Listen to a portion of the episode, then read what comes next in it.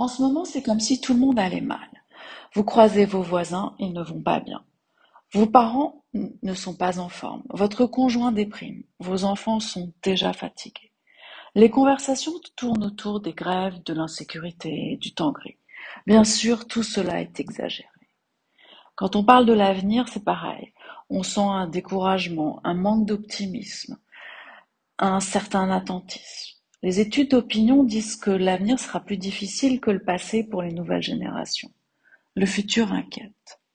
Alors qu'en réalité, nous avons la possibilité d'avoir une certaine influence sur notre futur. Comme la nuit se prépare le jour, le futur se prépare au présent. Il ne s'agit pas de promouvoir la méthode Coué, mais de mettre en place des routines pour faire baisser l'anxiété et le risque de dépression. Des routines axées sur les quatre piliers de la santé mentale, c'est-à-dire le sommeil, le sport, les interactions sociales, l'alimentation.